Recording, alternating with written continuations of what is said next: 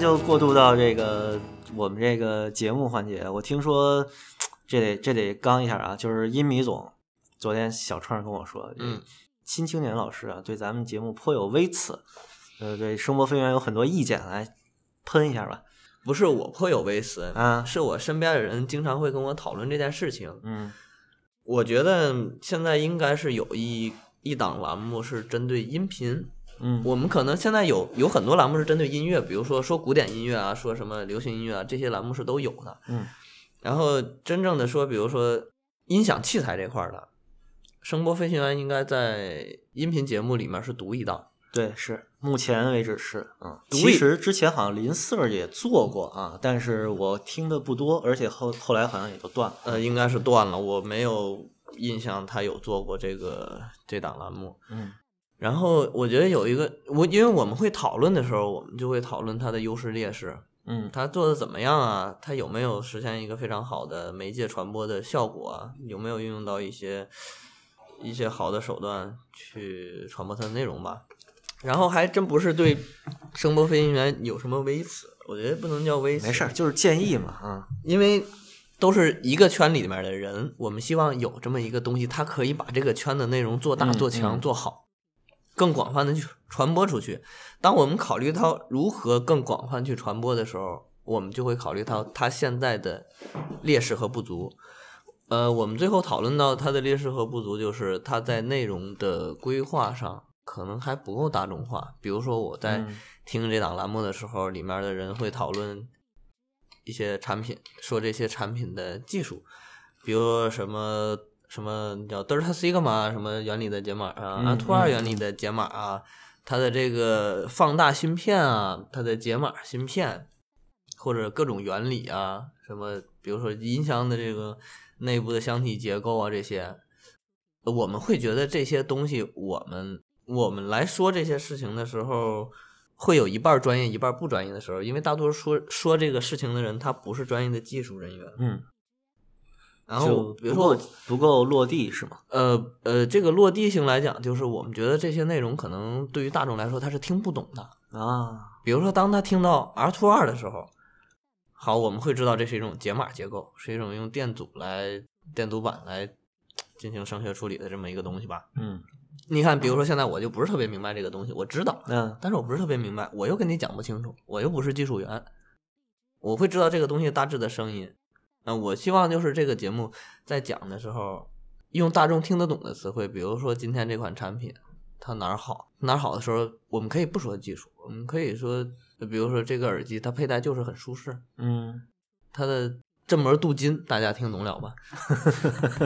嗯对，它用纳米技术，纳米技术大家知道这个就是非常简单来说就是非常细腻，嗯嗯振膜镀金声音就容易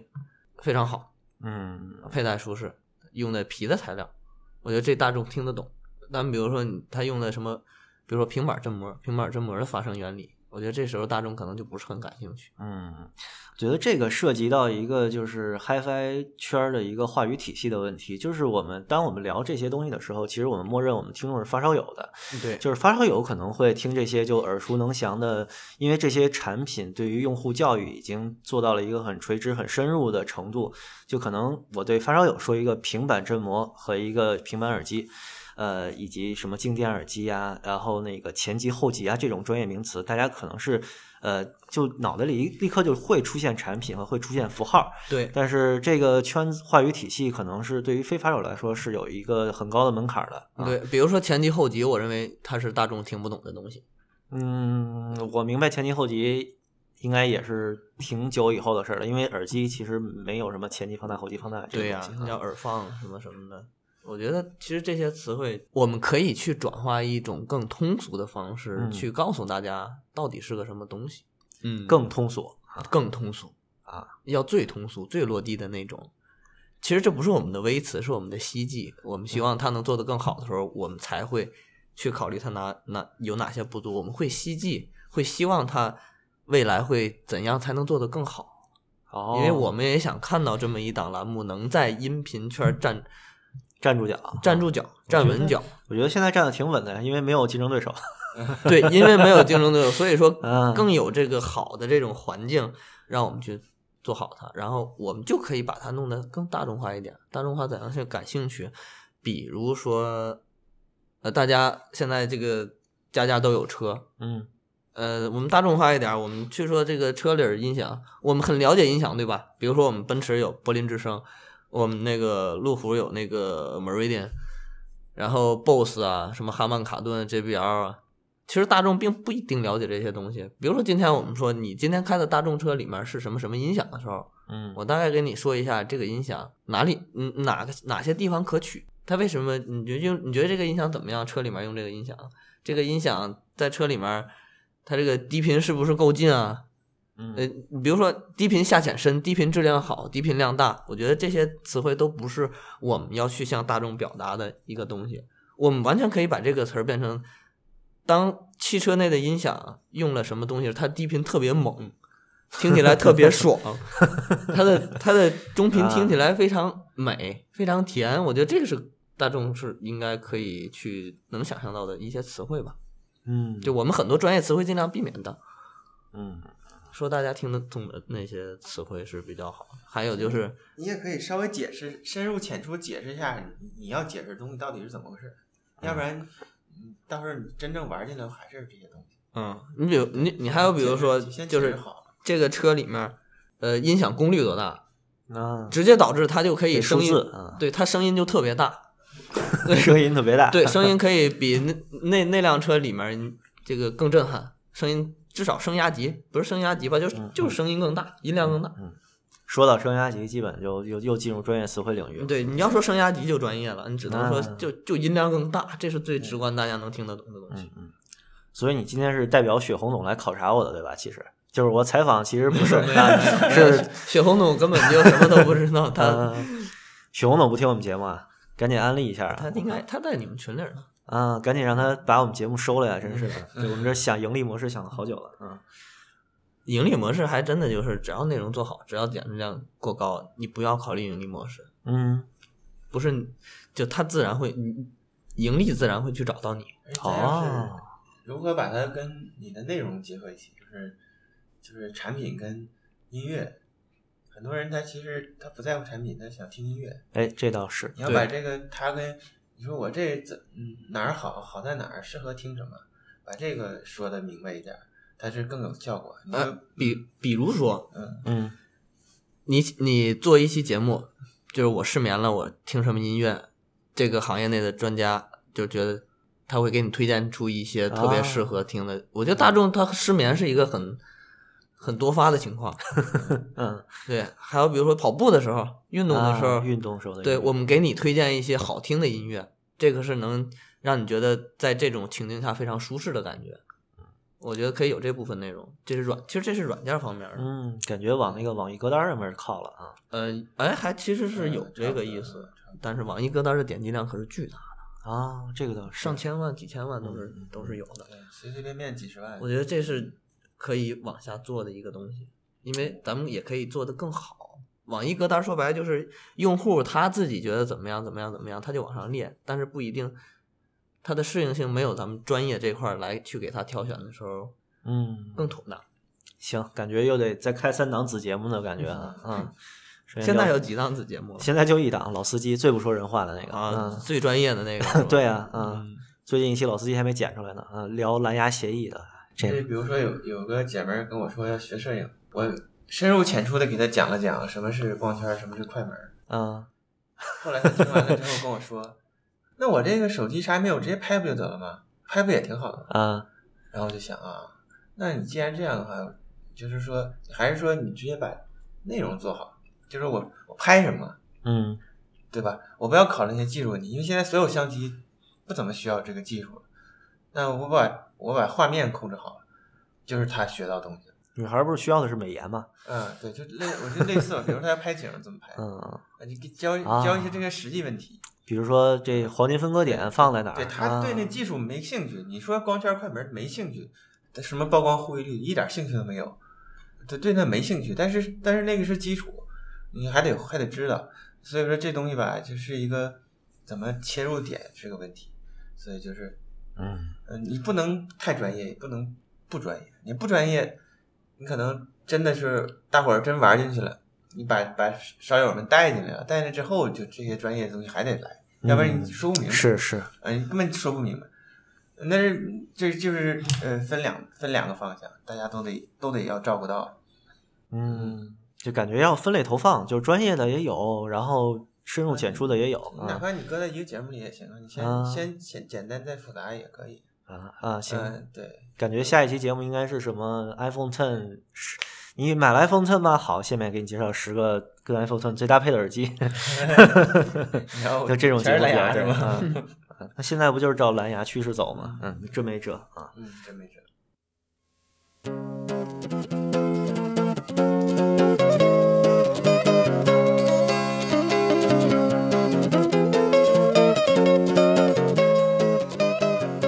说到蓝牙，我忽然想起一点来了。来呀啊，来，其实蓝牙这东西，比如说我们做一个声波飞行员来谈蓝牙协议，各种怎么专业，嗯我觉得如果把这东西放到大众，嗯然哦后我们很简单就可以说，最新的蓝牙和之前的蓝牙的区别就是信号更好，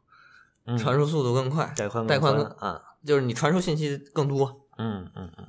我这个就就可以听明白了。我觉得会有人会感兴趣这个事儿。比如说，我们找到两个产品，这是老产品，它的用的老蓝牙，这个是新蓝牙，这俩有什么区别？就简单的就可以告诉他，区别就在这儿了，嗯，就更更高、更快、更强。反正就做到这个，雪红总才有收购的可能，对吧？念念不忘。啊，这必须的呀，这嗯可算找着钱了，太太不容易了啊没有，说句说句题外的啊，啊就我我这块儿有另一笔投资要做这个事儿。啊！我的天，行，这得剪了， 啊这得剪，嗯这肯定得剪，必须的，得提前打个招呼。最近在可以啊，聊嘛，搞这对，个事儿，对啊呀，看有啥这个契机，我们一起搞一搞。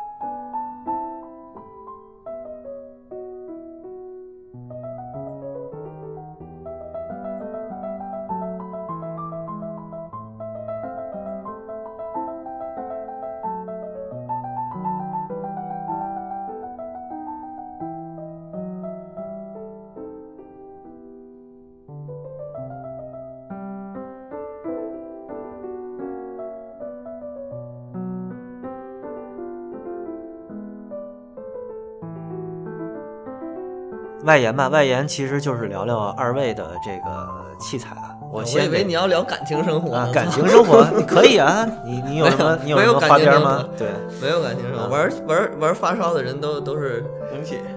对不女是女女朋友就是耳机，哎， 哎呀，那我这女朋友有点便宜啊，真是啊，真气死我了。女朋友就是耳机啊，那音箱是啥？音箱是啥呀？音箱是正式啊，也是女朋友。都是女朋友。对，这这也是我困扰我多年的一个问题，就是我们这节目收听应该是一个活着的女听众，我都还没见着呢啊一个活着的女是吗听众都没见过啊，。对啊，不能吧？不可能，你这里肯定有你听众。有吗？我那们那我这么和你说，嗯，你做一期节目给女性听众 推荐蓝牙耳机，啊，就什么样的蓝牙耳机好看？对什么样的蓝牙耳机声音好？得嘞？啊哎，，这女性听众有了吗？有了有了有了，对吧？在于内容策划，啊，在于指向你性。像我上回来那姐们儿似的，我给推荐一票各种耳机，嗯不好看，他才不管你声什么声呢，他就看好不好看。这外观设计配是上他肯的定衣的。服，其嗯其实女性听众不光是听众，我觉得女性在这个行业内，我认为是一个值非常值得开拓的群，就开拓的群体。潜在市场很大，消费能力很强是吧？对，嗯包括消费能力强，哎，嗯对，他他们很感兴趣。对，我比如说我就会刻意的去找去开发一些作者就是女性，嗯，用他们一个废发手的角度来体验这款发烧产品的时候，哦，角度是不一样的。而且我相信更多人可能愿意看，更何况有很多是美女，比如说这时候，她们甚至就上，比如说我戴在耳朵上这个耳机是什么样子的啊，甚至我给你发一张自拍，因为她们很喜欢展示自己的美，嗯，同时把耳机的美展示出来，然后用一个平比较平民化的角度来体验一下这款产品是什么感觉，我觉得这也是一件值得去做的事情。啊、感觉这个一个直播节目的策划在我脑中形成了啊！那这可以有的，嗯，设备都准备好了，我的天，棚都打好了，就差女主播了是吧？啊我们这不这，呃，对我们唱剧本，哦，然行后吧嗯设设置哎这编剧来了，打打我的光天、嗯打光、摄影、后期剪辑我们全有，而且水平啊相当高，都是专业的。行吧。刚才说的这个外延话题是哎这想可以剪嗯啊，啊，刚才那段得剪啊。不行不行，这得留着，嗯，太太宝贵了，感觉，嗯，那女主播也有，我天，嗯，这这人权肯嗯定权。，就是先得说这个，刚才听到呃念念念不忘的拜亚动力 DT 九零幺啊，这爱乐懂的自己私藏啊我以为嗯念念念不忘的女主播呢。哎，女主播不敢念念不好忘了啊。好了，白牙动力。对对，拜亚动力啊，这九零幺，爱乐总来说说吧，什么时候卖给我啊？呃，下辈子吧， 为啥？我我因为我也不不缺钱呀，我操！不是这么回事儿啊！你这在家里我挺香的，干嘛留着它呀不？是我就是我现在只有两副耳机，一个六百，一个九零幺，没有了啊。然后我对现在新耳机，因为我是一个那个年代的发烧友，嗯嗯我我对现在的东西不是特别感兴趣，而且我是主要是听音乐多，我对这个器材的兴趣已经不大了。我理论上不算个发烧友，我就是听音乐，所以嗯，说耳机呢偶尔听一下就行了。这恰好这俩耳机是我特喜欢的。也不嗯，用折腾。然后我家里那个耳放正好推它推这两个耳机，挺合适特别好听啊。啊，特别好听就可以了。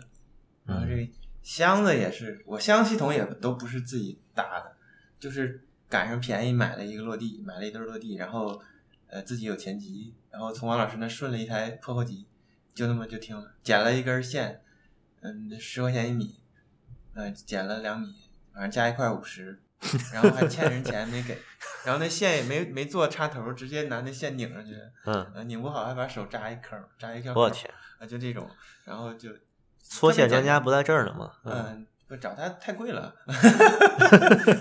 所以就算了，啊我就直接就不是找我太贵了，是搓线太累了。对，啊就我就不想辛苦他，就直接插上就能用了，干嘛还做个嗯插头，对吧？直接拧进去完了，然后就在家里听，而且我现在主要听黑胶，嗯呃，黑胶经常有好多不同的东西，它它这个因为过去在没有 CD 的时候，黑胶已经产了不知道多少年了。是，呃，就很久很久了。嗯然后有了 CD 之后呢，他也翻了不少过去曾经的一些经典的唱片。嗯 CD 是八几年才有的，呃在那之前都是黑胶，所以说大量的小厂牌啊，或者包括大厂牌，好多的经典的东西，CD 上根本就没有嗯啊、而且有些很多单声道，你转到 CD 上它也不好听。嗯，而这个时候呢，黑胶有好多东西是文献性质，对呃，特特别有意思。嗯然后尤其现在这个年代吧，突然就把这个黑胶给复活了，相当于大家都重新开始重视这个这个这这个软件儿。然后我也是因为呃淘了好多觉得特别有意思的东西，而且 CD 你也买不着，我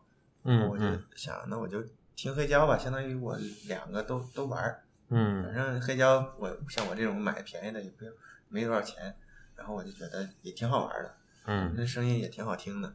你要说真说它比 CD 好啊，怎么着？你得是顶级系统，咱也不是顶级系统，嗯，差不多得了。你那套黑胶系统大概多少钱啊？嗯，那套我那个唱放是从音迷那儿顺的啊，我天啊，音迷就是呃从他那儿抢的，抢了就不给他了。然啊，后这个唱唱机是自己买的，也就呃趁打折四千块钱买的，要不啊那也差不多得八千多。那也不是很很贵啊，啊这个不贵嗯不贵。然后唱头也是从一米那儿顺的，嗯，嗯，唱头这他一说很贵，我也不知道多少钱。一鸣没去你们家听，听完肯定说垃圾。啊，是，那是肯定的，我那肯定是垃圾。啊，嗯啊。所以这个我看汪世听这边也有两架的黑胶碟啊，这个比起你的藏碟大概是多少我这都是我的啊？都是你的，啊，我这碟儿就想拿来卖的，然 后赚点奶粉钱。啊 但是到现在还没卖出去， 因为我从来不宣传，啊，有人看见就算了，没嗯人。嗯这这些也是，嗯，好多挺挺好的东西。我我家里也没多少，就也就比这多一倍，嗯。不多，几百张也不多。上回听说你孩子睡觉都得听《哥德堡变奏曲》啊，啊，对，他特别喜欢哥德堡，呃，就是我我家里就是这个版本特别多，然后嗯但是过去的好多都是大键琴的版本，钢琴的比较少，然后他还是听钢琴的容易睡得着，因为大键琴那个声儿你也知道，嗯那嗯那那样的，然后不是说小孩儿可能睡觉可能有点儿吃力，这就是就就是咱就说到刚才那个推荐失眠的时候听什么。啊，失嗯眠的时候可以听一听哥德堡。哥德堡，我哎天啊！，还是蛮好听的。给孩子听古典，听什么可以啊开发智商？我的天，哎这是幼真的听幼过教节目啊，对，这我觉得这都可以作为选题来对进行一下策划，而且嗯对，用音箱听啊，就这个时候你用什么音箱，是不是？对还可以还可以讲讲入耳式耳机是不是损坏耳朵，啊，嗯，平头式耳塞损坏耳朵吗？还有就是定制耳塞哪儿好？对小孩都儿都很通俗的。孩子多大才能听耳机啊？太小了不能听啊，怎么着？嗯嗯我昨天给给我儿子带了一下六百，他就害怕，啊他，害怕会害怕啊，啊，他听着九声声哪儿的，那表情特别惊悚，然后过一会儿就摘了，摘了他就这样，哦啊就是就是推就不想不想要，就是他哦害怕。啊，可能置身于一个就高响度的环境，对于他就人耳，他他这个是婴耳儿朵特别还是敏感嗯啊声音不大，但是小孩儿听力比咱们敏感的多，嗯嗯，他听到东西实际上比咱们多得多。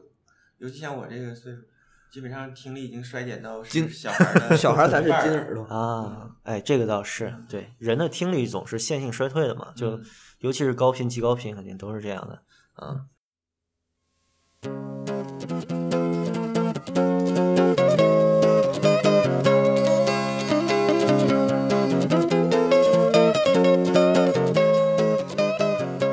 行，青年总吧，就你现在在用什么器材呢？就最近搓的一根线是给哪耳机搓的？哎呀，最近没有，最近搓了电源线、信号线比较多。嗯用什么器材呢？我个人最近还是比较喜欢，哎呀，我喜欢一个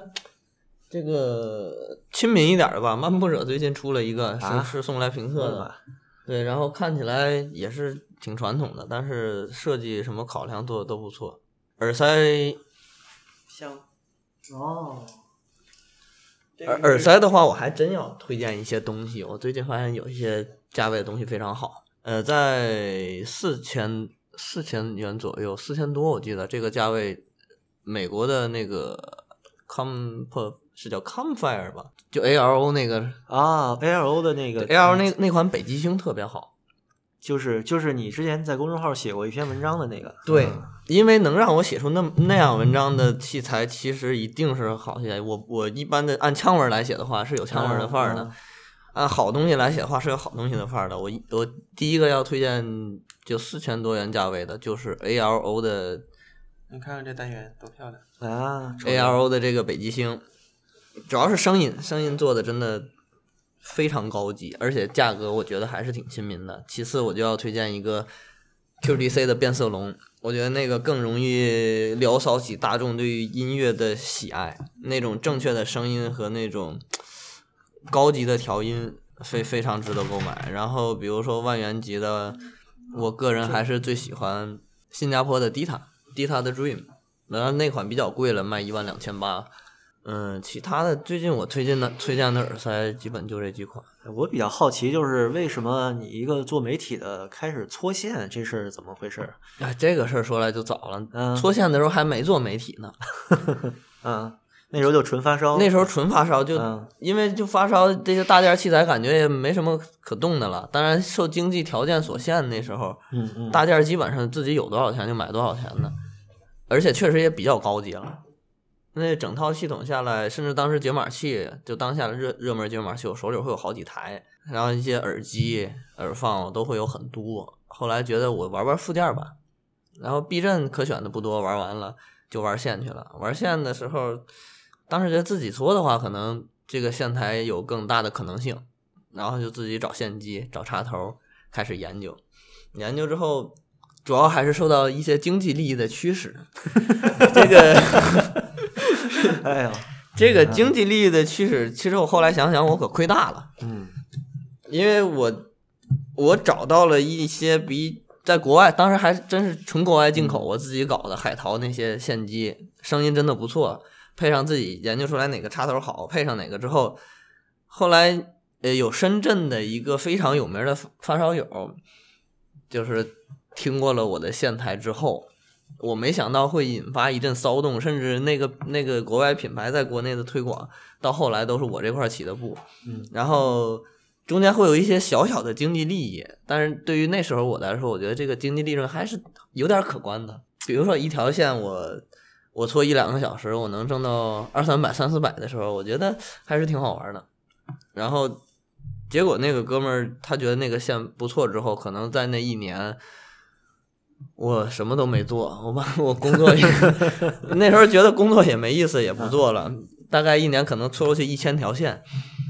然后我后来才知道，我这一天一千条线的体量可能是任何经销商或者总代都达不到的一个数量。嗯，主要是我还是没挣太多钱，卖的便宜，然后生意又非常好，大家都推荐的时候，就每天的订单，甚至那时候的订单推到两个月之后都很正常。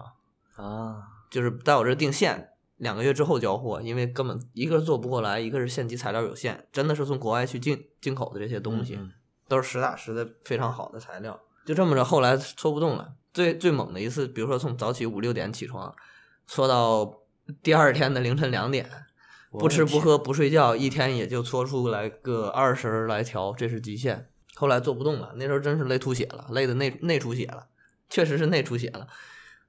就就不行，不能再做这东西了。你这典型应该走血汗工厂的路的呀，这呃，但是但是我这人有一个特点，因为嗯我对线这个东西研究的实在是太深入了，嗯有个非常玄学的地方，做线者的心情会影响做做出来线的声音。哎呀，不同人做线声音是不同的。嗯，你你做线的时候，比如说你在线里面加上任何一种东西，比如说硬的什么石头啊、钢珠啊，或者是热熔胶啊，你任何一个小细节都会让你这整个线的声音走向很可能发生一个明显的改变。你用的焊锡不同，你用的任何你你焊接的手法，比如说你你的烙铁头是冲上焊的或者冲下焊的，声音就是不一样的。这个最后已经精确到一个，我觉得即使我去教给工人怎么做的时候，他们也把握、嗯把握不了的东西，只有我自己能把握。然后所我所有的线材都是我自己自己的手一个一个点嗯再去做这个东西。我不认为这个东西第二个人能把控，这完全就是经验。我天，这刚才还说接地气呢，现在又这么这么玄学，呃，这就就玄学，这就不接地气 了。这这个这啊个没办法，就是我去找工人的时候，他线的声音一定就变了。嗯，我可以大批量去找工人加工生产，而且那时候因为做的线的数量实在太庞大，手里面确实有一定积累。嗯那当然，后来这些积累全部都都让我用来买一些高级的插头啊、 线机啊去做试验了。后来发现又没钱了，哎呀，呃，真的是做了一年半，一年半都在做这件事情，就每天都坐在那块儿研究线。基本上现在市面上所有的插头，所有的呃不敢说所有的线机，因为有些线机你是拿不到的，就是厂家自己、自己用的你是拿不到的，就是能拿到的散线线机，那些有名的品牌那些插头，我基本都试过，包括汉西几十种都试过。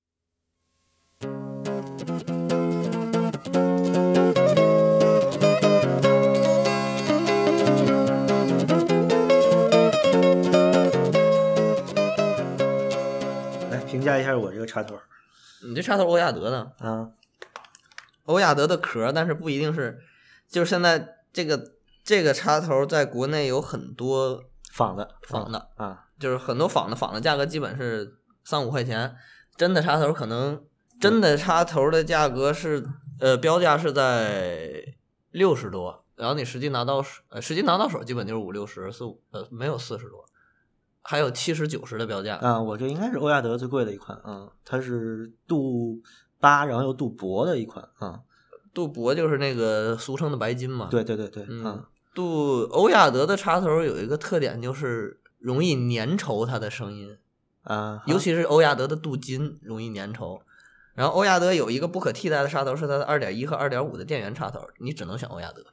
然后你像三点五的插头，你选择性的余地就非常大的时候，嗯呃，欧一亚般不会选欧亚德是吗？我一般不会选欧亚德， 但是欧亚嗯德看起来非常精致。啊，这个倒是啊，欧亚德确实它的加工水平很高，但是它的声音一般嗯不确呃不能说一般是很好的了，但是它的声音的不同的镀层的不确定性比较大，它嗯的镀层种类特别多。对对对，它这个就这绝缘体的颜色不同，它大概有四五种嗯，镀层对的，它有很多种镀层，就是你选一个嗯是你选择困难，其次是你可以一步到位选择极品，嗯，而且价格上并没有比对，我它就贵直太接我多。就直接买了一对最贵的啊，当这时候就是买最贵的，啊最贵的一般就是好。啊，那你三点五插头，你觉得极品的品牌大概有什么？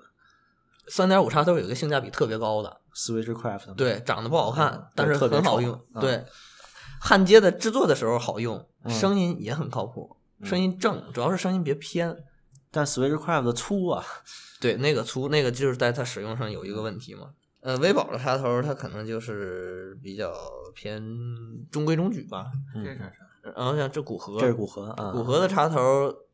它的高频偏颇，它的妖娆程度比较厉害，尤其是镀老。嗯镀金的话，骨盒的素质比较好，但是低频有时候就不够。就骨盒的插头选用的时候，其实要很注意搭配。欧亚德的搭配面就比较广，嗯就是你用什么线搭配欧亚德，它它不会出太大的问题。嗯，我唯一感觉欧亚德可能粘稠，可能烧糊，行，这说线果然就刹不住车那了。那刹不住车了，那 那真的刹不住车了。拿个什么东西，我基本都都研究过很很长时间。嗯，呃，我问问你，之前走量最大的一款线是给什么做的呀？呃，是款电源线，啊，电源线。就是发烧系统的那些线，它还真不是。其实市面上走量最大的线嗯是耳机升级线、耳塞升级线、嗯嗯，对路线、对转接线，这个是市面走量走最大。但是从我这块走量走最大的时候，我对接到的是 HiFi 系统的客户，电源线、平衡信号线，这个是最多的。耳机线其实耳机线的手工量更大，耳机线不好做，但是耳机线容易出好事，容易耳耳机线比那个它相对更靠后嘛，在系统里面。嗯，对，它更容易体现出效果。但是比如说电源线和平衡信号线想做好，其实不容易。这就比它原装线好多了，我我觉得非常好听。啊，这是给 Mr. Speakers 啊做的，Mr. 一个线 Speaker 啊市面上真正的纯手工，这个叫 DIY 吧，其实也很很心血这根线，这根线至少多了五六个小时。嗯，行，这个偏的比较远了啊，再回来，嗯一边是搓线又做媒体，一边是玩摄影，然后又写文章。现在二位是专注在长安一阵儿做了一个汪世听工作室哈。二零嗯一八年应该是，应该说是开业第一年对吧？对就是之前二其零实一都八是年筹备是啊。对，之前都是筹备，嗯之前的活动是试运营、视频试拍摄也也做完了。嗯，其实如果录制音频节目，这是第一次，是啊嗯啊，这第一是次就这给是我们呗。这是啊第一次，而且我觉得这个东西是很有意思，而且是很值得去开阔的一个东西。你们这个工作室才是真正我们觉得特有意思的东西啊！这两个有意思碰一块儿了，就是想问问，一八年有什么自己的运营计划和推广计划？就是一八年对这个汪世听的工作室有什么期许？我的期许，第一个是在视频这块儿的传播，嗯首先，工作室我们想把内内容做得更大众化一点、平民化一点。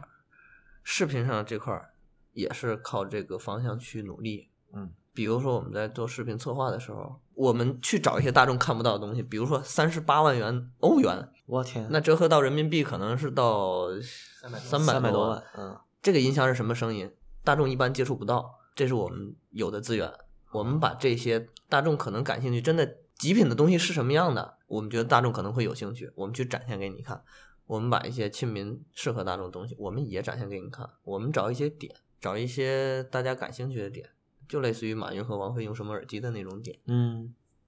做一些视频体验类更泛大众化、更、嗯大家可能更感兴趣的内容。所以我们这节目应该是录播的精精简的一个节目，还是走直播形式呢？嗯，直播会在活动的时候进行，啊这个直播的活动，呃，比如说我今天要去一个经销商听一个什么音箱，我觉得这个有大家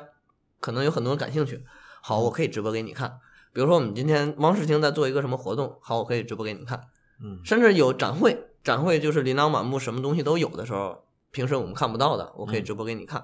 还有包括平时我又有什么好玩的想法想和大家分享的时候，就更适合直播的就直播给大家看。然后录播这块儿可能就是更着手于前期的策划，对内容的把控，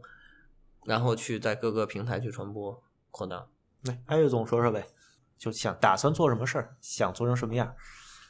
这个都是这个听 领导，你才你才是领导开玩笑开玩笑嗯，我还是想多拍点片儿，多拍点片 儿啊，因为我的工作重心是在这个这个拍拍照，然后嗯呃，比如说做活动的话，尽量就是大伙儿一起把这个活动做得漂亮点儿，嗯就是吸引更多的人，就是大家一起来玩儿。嗯，我可能把这个重点放在这边儿，然后运营这块儿，因为我没长那个没长那么好的大脑，所以这个交给青年总。哎呦，这这太谦虚了。就是如果让我嗯嗯主持个活动什么的，呃，就是拍个照什么的，写点东西，这这没问题。但是这些呃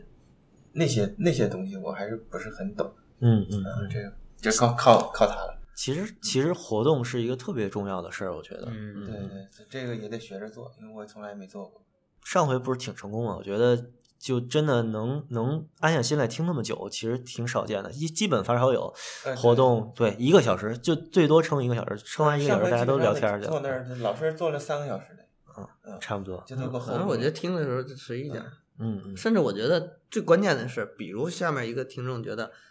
哎，我忽然对这个东西有点兴趣，大家对这个东西怎么样？要比如说有几个人，哎，那我们就试试看吧，对咱们就试试看吧，因为咱们对不希咱望就是商家，我就你必须听我这个东西，对然后听完之后你对我这东西有一些什么印象？没有，可能你觉得什么好，你你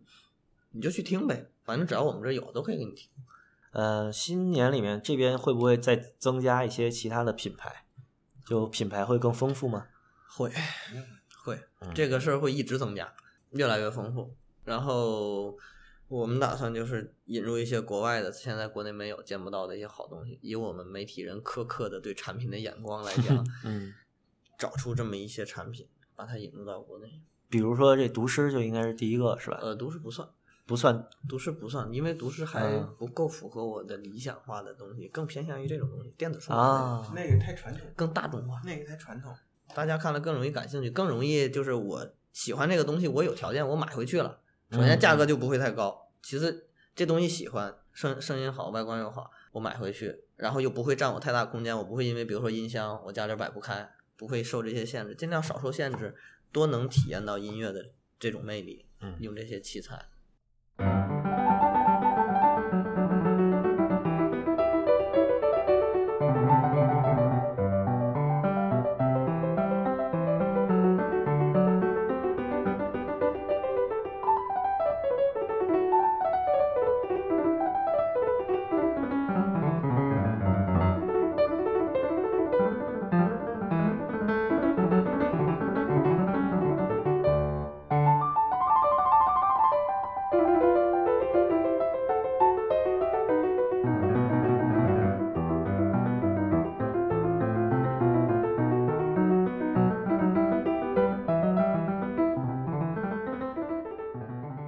行，最后问一个就特别实际的问题，就听了节目的发烧友，如果想来玩儿，怎么来找这个门路？谁来介绍一下呗？啊，那我来，呃，地址，呃，最简单 的啊，这个直接点敲门就是是吗永安里的地铁站，嗯，是北京的地铁一号线，位置大概在北京的东二环，稍微偏南一点。二环、三环中间儿应该是，对，嗯呃，更偏向二环，其实就是二环稍微靠外面一点。嗯，然后坐到永安里地铁站之后，呃，面向 C 出口的右手边有双子座大厦。嗯，从这是我上了五年班儿的地方。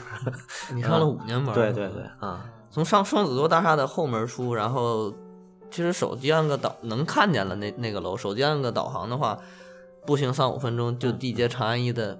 B 座 A B C D 第二个 B 座六零三室，嗯，一般都有人是吧？嗯，一般都有人。嗯，然后如果是预约的话，有电话，呃，当然就是我的手机号，也没啥隐私的，就是个公号，是、嗯是幺八八零幺零七六五四零，嗯，不接受搓线的电话是 吧？呃，也也接 受，也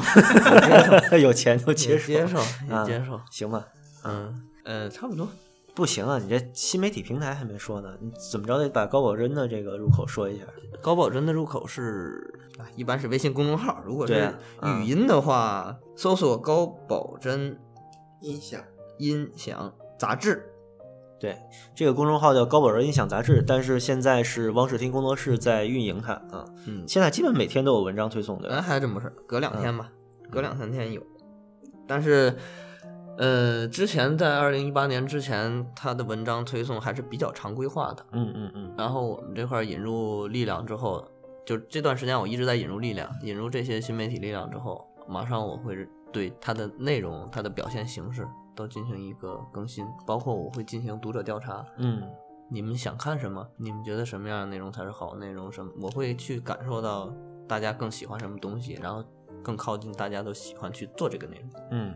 然后汪世听的活动信息也会在这上面更新，对吧？对，王诗龄的活动信息会在高保真音响杂志的微信公众号、今日头条、微博去发布。然后，比如说耳机俱乐部、耳机大家谈，呃，这些平台也会有发布。呃，未来也是知乎啊、豆瓣儿这些，我们也会去组建这些活动，嗯，信息都会发布的。对，总之北京的发烧友其实特别有福气啊，我觉得就是能有，呃，这么一个新的环境，能听到一些顶级器材，对吧？嗯嗯，对，器材还真的是可以的，嗯，都是经过考量的，不会，我们不会乱找一些声音不好的东西给大家听 的，因为我们觉得也没有必要嘛。没事儿可以做一下对比啊，对，没事儿就可以做对比的，可以扛着自己家的箱子过来 PK，对对吧吧？？可以的，解码器啊、耳放随便随便往那搬，反正有地儿放，有电有电去插。成，那这期节目我觉得就差不多了，然后也希望大家能有时间路过北京啊，或者就在北京的呀，来汪世听这边逛一逛，然后看一下这边的器材。呃，现在其实看就我觉得还是比较高端的啊，就看着东西其实都是，嗯、怎么着万元以万元价位往上的吧，但可能以后会不会也就是中低端也都对，以后齐备会一些以后会嗯要弄一些中低端，就是比较亲民的东西。对，总之来玩儿吧，对就是来听听也